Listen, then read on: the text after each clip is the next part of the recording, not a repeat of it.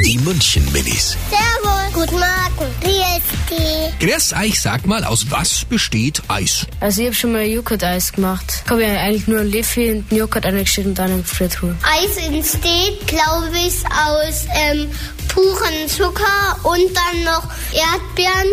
Dann immer noch ein bisschen Gemüse. Wir haben einen Thermomix und dann machen wir manchmal Erdbeer oder Himbeereis. Aus Schoko, äh, Wasser und keine Ahnung. Die München Minis. Jeden Morgen beim Wetterhuber und der Morgencrew.